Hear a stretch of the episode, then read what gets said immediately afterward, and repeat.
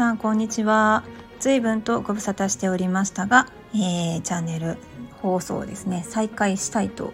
思います。まあぼちぼちですね。行きましょうかっていう感じですね。はいお久しぶりです。えーとこのチャンネルをずっと以前からですねお聞きいただいてた方々も初めましての方々も、えー、自己紹介を軽くですね、まあ、ちょっと再確認していただきましょう、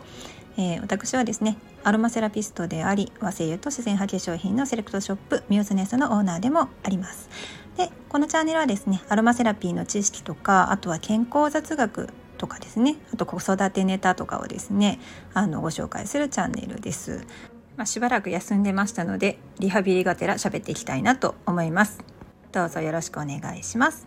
というわけでですねあのしばらく収録を休んでいたんですけれどもあの収録を休んだだけでなくてですねいろんな各種方面の SNS をですね私インスタも、えー、4つアカウントを運営していてでさらにツイッターも3つアカウントを運営してるんですけれども運営というかまあ使ってるんですけれどもんでもってブログもですねノートを書いてたりだとかそのまあアメブロの方にも投稿してたりとかで Facebook グループもですね作っているんですけれどもはい一切ですね一切止まってました。まあいろいろなんでしょうね今年はいろいろあるなっていう年でですねあの全然コロナにかかっていたわけじゃないんですよね。ただあの突然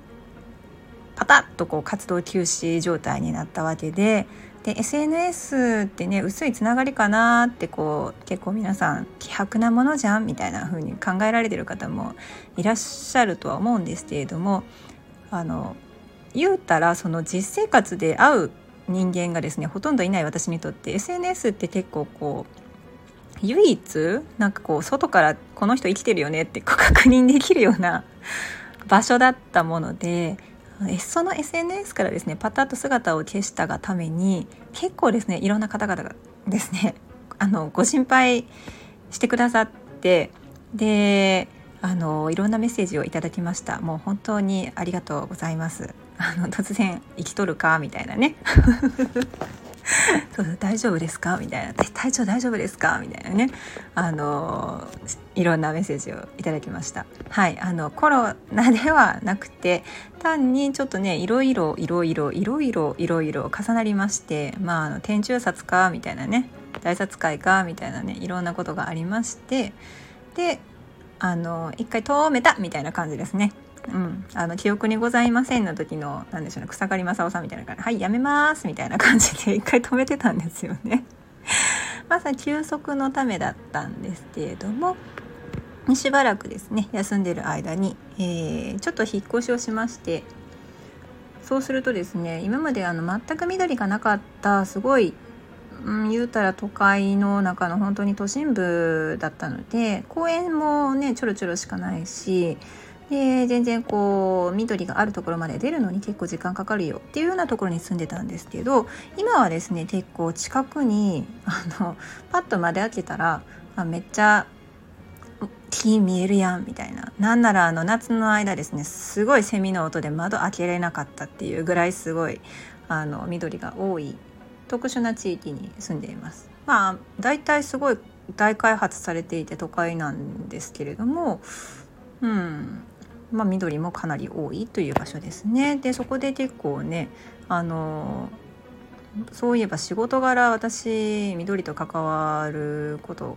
が多いのに、まあ、私生活ではあまり緑と関わる期間って少なかったなって思いながらウォーキングしたりとかねするとすごくですねなんか気持ちよくってまあいいところに引っ越してきたなと今では思っております。ま、急遽の引っ越しだったんでそれも結構バタバタだったんですけどで、まあ、毎日ですねいろいろこ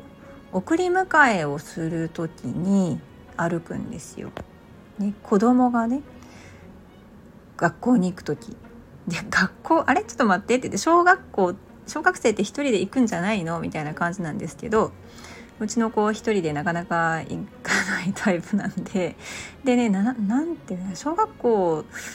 1年生ってそのお母さんが一緒に来ることに対する恥ずかしさっていうのがまだないんですよね。で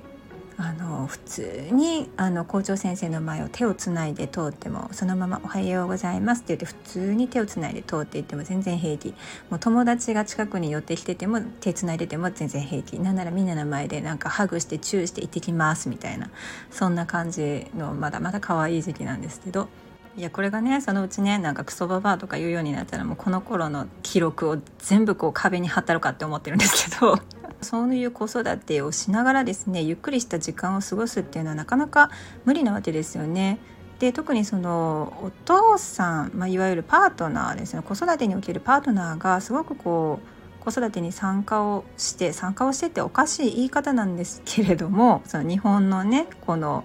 なんだろう悪しき慣習の中でですね、まあ、お父さんが子育てに参加をするっていう言葉が生まれてしまったって変なのって思うんですけど、まあ、その中で参加をしてで一緒にこうやっていこうっていう共同経営的なね意識がある方がいらっしゃるとすごく楽だとは思うんですけれども、まあ、そういう人が全くいないあるいはまあいてても意識が全くないっていう場合はなかなかこういうね時間を持つのは難しいと思います。で今私はですね共同経営的にやってるのはうちの母なんですけれども一緒にやってくれているので大変助かっております。